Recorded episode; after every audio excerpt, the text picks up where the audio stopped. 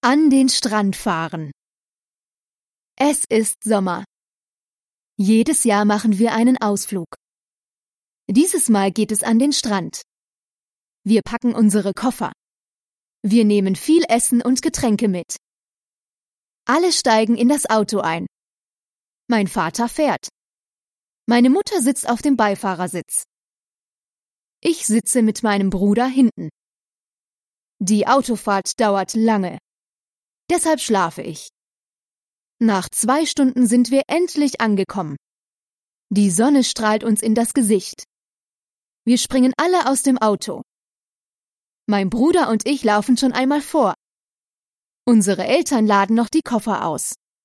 Danach kommen sie auch. Der Sand ist sehr hell und warm. Wir ziehen unsere Schuhe aus. Ich fange an, eine Sandburg zu bauen. Mein Bruder geht mit ins Wasser. Unsere Eltern bauen Liegestühle und Sonnenschirme auf. Wir bleiben den ganzen Tag dort. Meine Familie ist gerne hier. Es macht immer sehr viel Spaß am Strand.